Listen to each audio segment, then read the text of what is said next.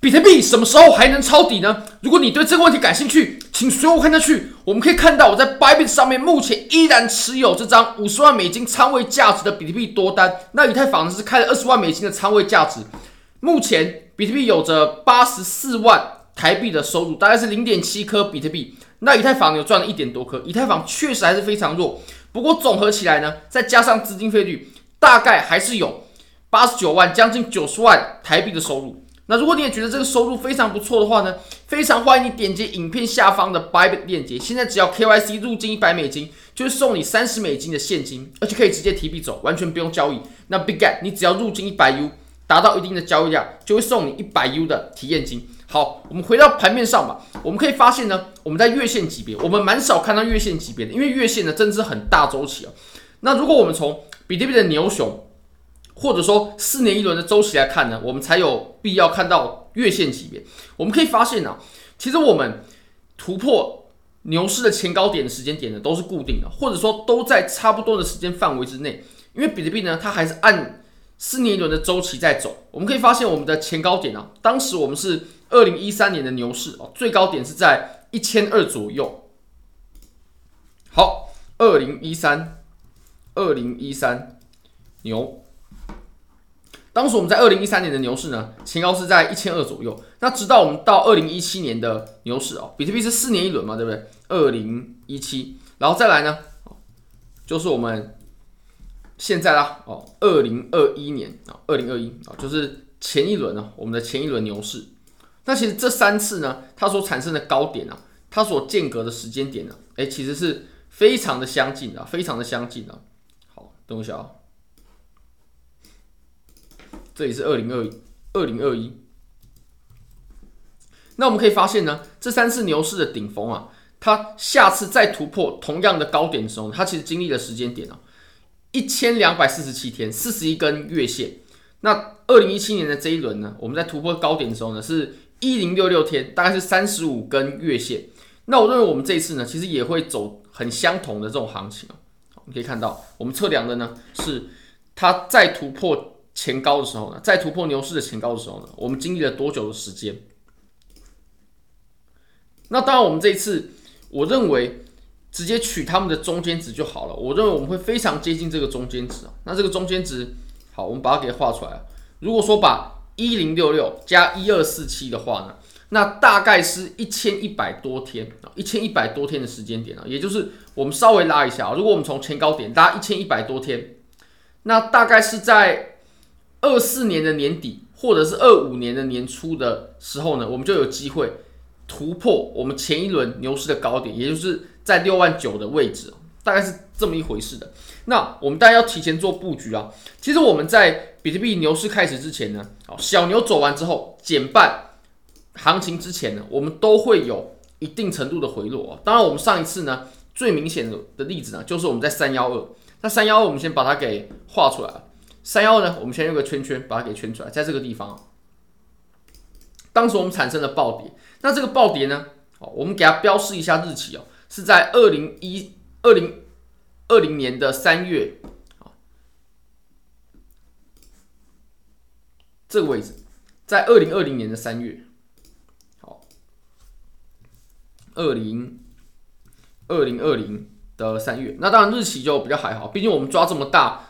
周线级别，我们去抓到几月几号呢？我认为意义真的不是很大。那当时我们就出现这种牛市开始之前的暴跌轻杠杆，大牛开始前，然后暴跌轻杠杆。那我们当时呢，跌的幅度啊是多少呢？大概是六十趴左右。当时跌了六十趴，啊，负六十趴。我可以讲给大家看啊。好，我们看一下我们所做的整理，从最上面呢，哦，阶段性的高点到阶段性的低点，大概是六十三趴，我们就取一个整数吧，大概是六十。好，那其实我们在过往的行情，我们都可以见到这种行为，比如说呢，我们在这个位置啊，二零一六年的七月的时候，因为我们都知道比特币是四年一轮的周期嘛，所以我们其实这个这种爆点，它也有按照这种时间周期在运行的。好，我们来看一下。我们看一下这次的整理，那我们在这个位置呢，我们看一下啊，这个位置我们就是在二零一六年的八月的时候，二零一六的八月，那你也可以看到，二零一六跟二零二零呢，大概是差了四年的时间，因为比特币呢它就是四年一轮的。那这次跌的幅度呢，哦，就是大概是四十趴左右，这次是跌的比较比较没有像前面这次这么夸张。那大家也不要忘记哦，四十趴其实也是很夸张啊，非常夸张。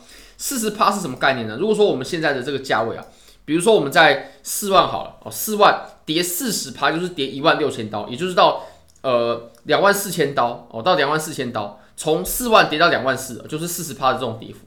那大家可以想象一下，我们在牛市开始之前呢，是经经历过了这种级别的轻杠杆。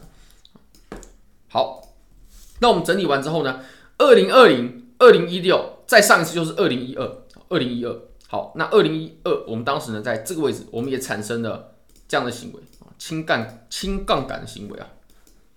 好，我们一样在这个位置呢，把它给做很明很明确的标记啊，在这个位置。